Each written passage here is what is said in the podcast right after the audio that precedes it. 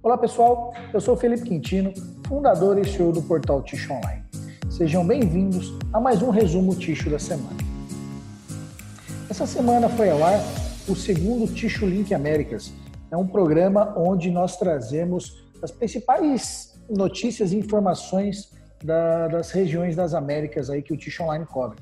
Então, nós temos a presença do Brian Scateg, que é o cofundador do Ticho Online Norte América, trazendo as notícias e as informações lá dos Estados Unidos e do Canadá, como é que está o mercado de ticho por lá.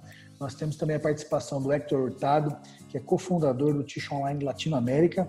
O Hector traz uma posição aí da América Latina dos países de língua espanhola. E eu falando aqui do Brasil.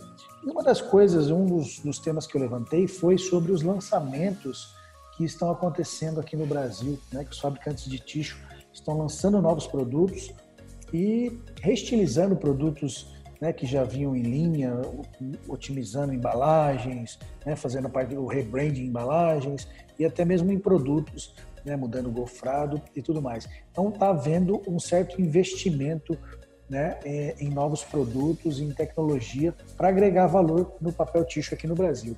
E a Suzano também apresentou ah, o papel mimo folha tripla, acolchoado, então, esse é um lançamento da Suzano, né, que foi apresentado ao mercado uh, alguns dias atrás. Então, o lançamento do Mimo Folha Tripla Acolchoado tem o objetivo de atender a demanda dos consumidores brasileiros por, por produtos de qualidade, aliando inovação e sustentabilidade com uma boa relação custo-benefício. Esse produto ele vai ser produzido, já está sendo produzido na unidade Cachoeira Itapemirim, essa última que foi é, inaugurada pela Suzano. Então, os fabricantes aí estão agregando valor no papel ticho.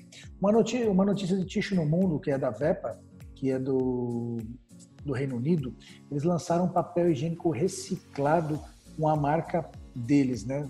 A VEPA é uma fornecedora de produtos aí de, de higiene, de papel ticho, de marca própria, muito conhecida como fabricante de marca própria. Está lançando a sua primeira marca, o papel ecológico Good.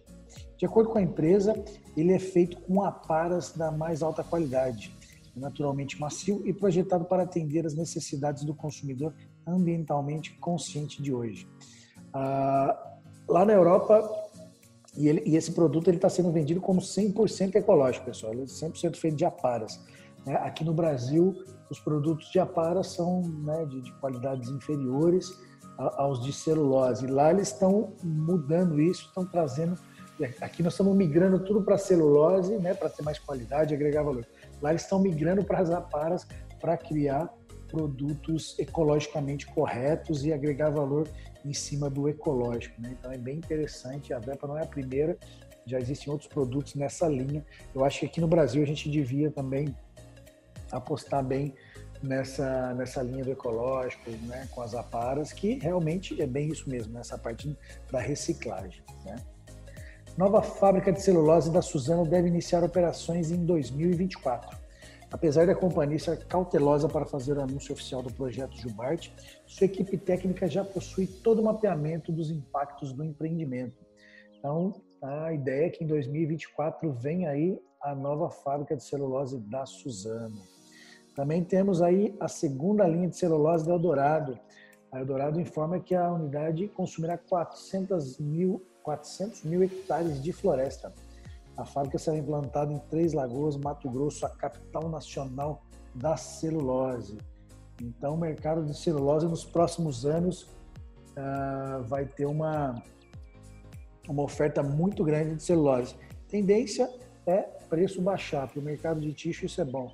Quanto maior a oferta, menor o preço, né? Bom, pessoal, essas foram as principais notícias da semana. Eu espero que você tenha um ótimo final de semana, que você fique bem e nós nos vemos no próximo semana. Um abraço, tchau, tchau.